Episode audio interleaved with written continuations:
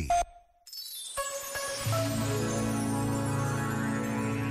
As Jornadas Mundiais da Juventude trazem consigo a confirmação de algo belo e transformador: a força, o sonho, a determinação e a alegria dos jovens. Se nas nossas casas entendemos de uma forma única a alegria e a energia que os filhos e os netos nos podem dar, o que será multiplicar esta capacidade por milhares e milhares de jovens vindos de todo o mundo a falarem todas as línguas e unidos pela fé, pelo desejo real de se encontrarem com o Papa de se encontrarem com o próprio Jesus que está vivo entre nós.